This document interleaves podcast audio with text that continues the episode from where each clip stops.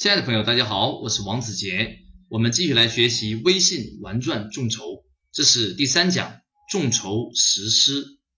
在前面我们所做了充分的准备基础之上，我们可以开始让我们的产品上线，通过微信跟大家互动，然后把产品推广出去。那么在实施过程中，我们要按照什么样的流程？有哪些要点跟注意事项呢？这一讲详细跟大家分享。首先，我们要。跟大家分享一个关键点，微信众筹成功的关键到底是什么呢？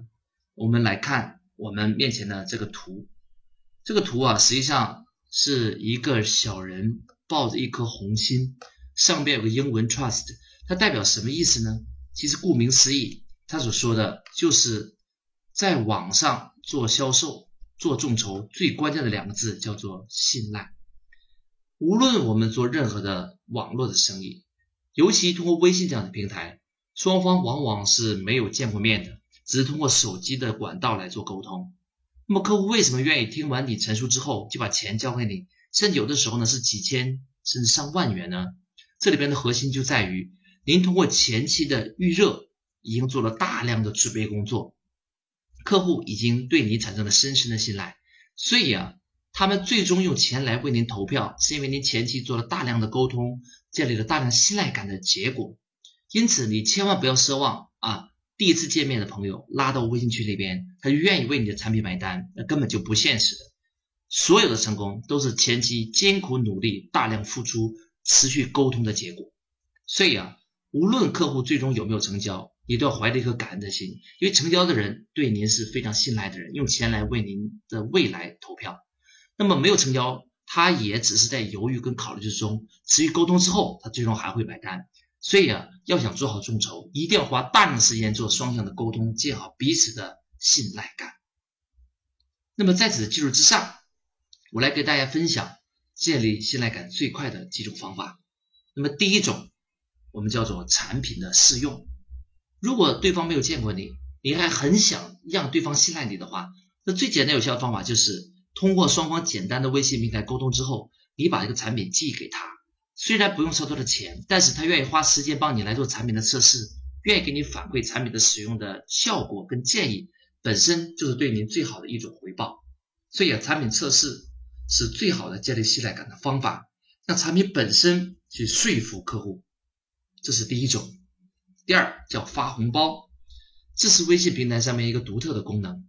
微信支付开通之后。很多人过年的时候呢，已经不再用实物的现金去发红包了，通过微信按个按钮，一个红包过去，客户就可以直接收到你的一点钱。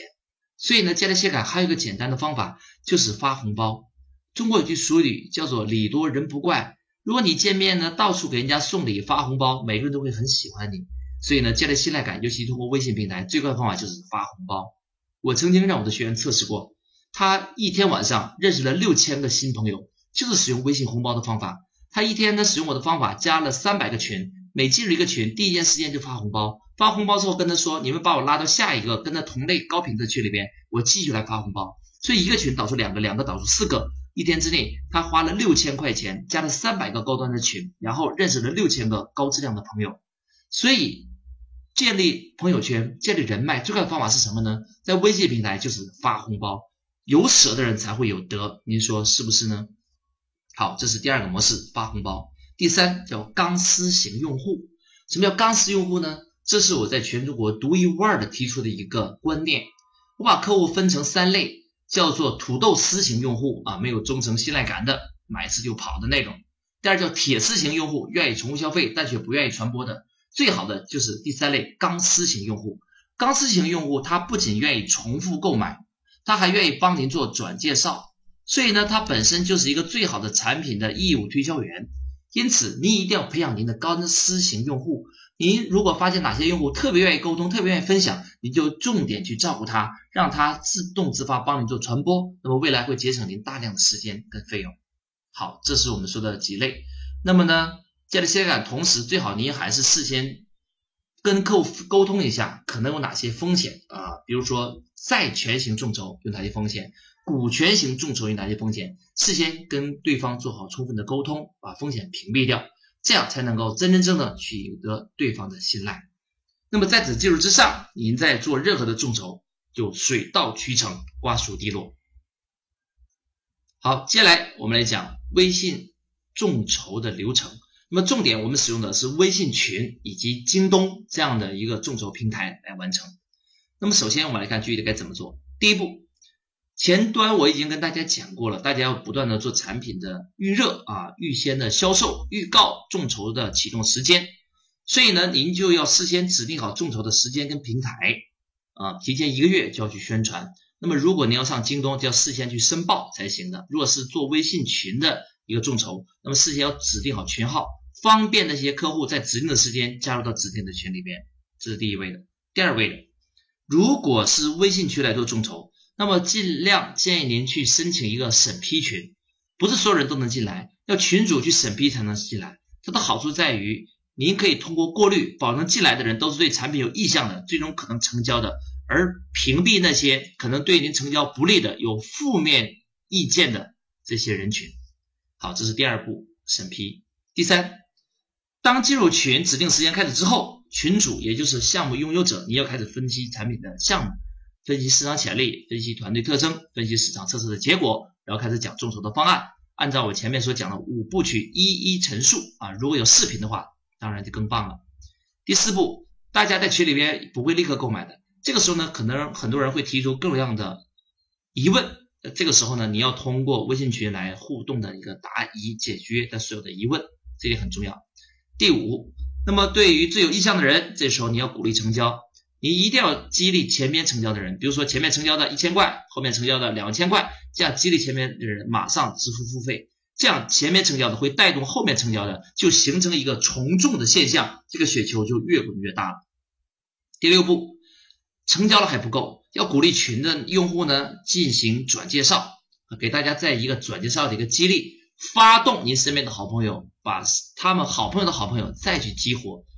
三个爸爸就是这样，他们收的信息，第一批的用户都从微信群激活，让他们去购买，然后呢，再鼓励客户做传播的信息。所以啊，他们前期达成一千万的目标，跟他们团队大量的鼓励老客户做宣传、做口碑、做传播是离不开的。这是我们说的微信群的一个众筹的一个基本流程。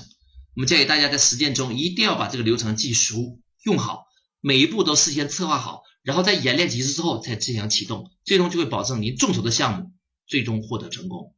众筹项目的生死临界点是所有销售金额的百分之三十，只要您最快的速度完成了百分之三十资金的筹集，那么后面的百分之七十就会人们跟风加入。所以啊，前期的百分之三十的成功是你做微信群这个众筹关键中的关键，甚至您事先就要指定好几个潜在客户，跟他们打好。招呼跟他们说，你们要第一批成交，带动后续的成交的，所以啊，第一批人的这个准备是非常非常关键。这是我们分享的六步流程，希望大家回去时候一定要认真实践。那么还是一样，讲完知识是不够的，我们还要做作业。那么鼓励大家做作业，一个月之内至少要尝试用微信群做一次众筹。那么您可以做简单的产品众筹啊。也可以做债权众筹，根据您企业的实际情况来设计，至少要尝试一次，无论成与败，做过都会有收获。第二件事情，要把碰到的问题跟改进的建议分享出来，帮助到那些还没有做众筹的。然后您越分享，您的收获是越大的。所以呢，我们未来会加强学员之间的一个交流，让每个人都成为别人的引路人，也接受别人的指导，大家互相促进，互相鼓励，才能做众筹，效果最好，效率最高。同时呢，我们还会构建一个众筹的群，大家一起在圈子里边互相做众筹，这样最终可以帮助到每一个人。好，这是我们这一讲就暂时分享到这里，我们下一讲再见。